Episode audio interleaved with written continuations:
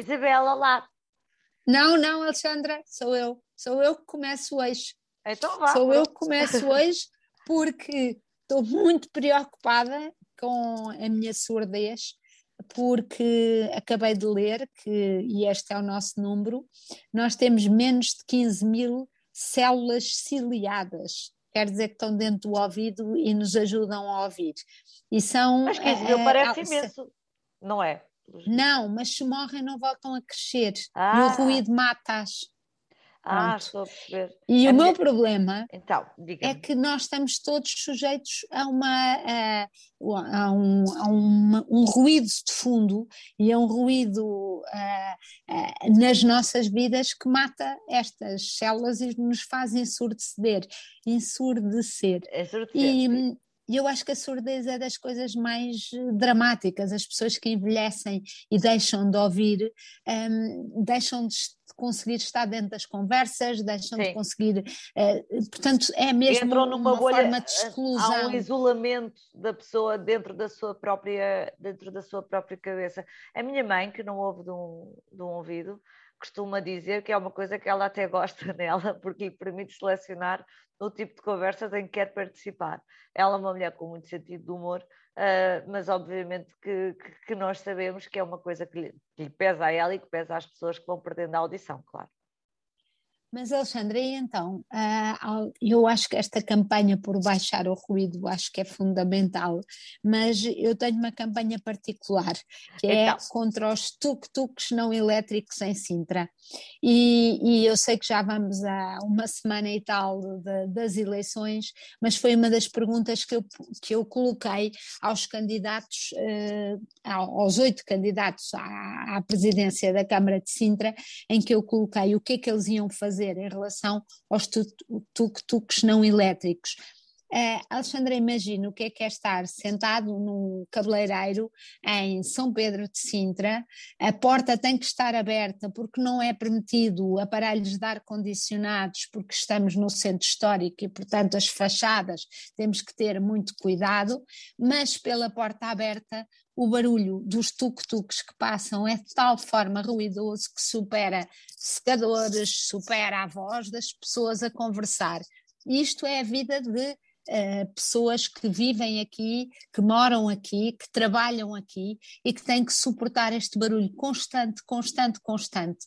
E, e, estes candidatos todos, obviamente uns mais diretamente, outros menos diretamente, disseram todos uh, que iam uh, a curto prazo impor que os tuk-tuks passassem a ser elétricos, como, como acontece Lisboa, aliás. já em Lisboa e já no Porto. Uh, e, mas o Basílio Horta, na resposta, que foi reeleito como presidente da Câmara de Sintra, naquela resposta explicou que uh, houve uma decisão, já estava decidido que os tuk-tuks iam ser, ter que ser elétricos em Sintra, até que houve uma decisão judicial entreposta pela Associação Portuguesa de Empresas, Congressos, Animação Turística e Eventos, e que a Câmara considera incorreta, que, e que contesta em tribunal e que evitou a entrada da, da, da medida em rigor, em vigor. Eu pergunto-me que animação turística é que, e que é que de facto esta associação pretende com um nível de ruído como este.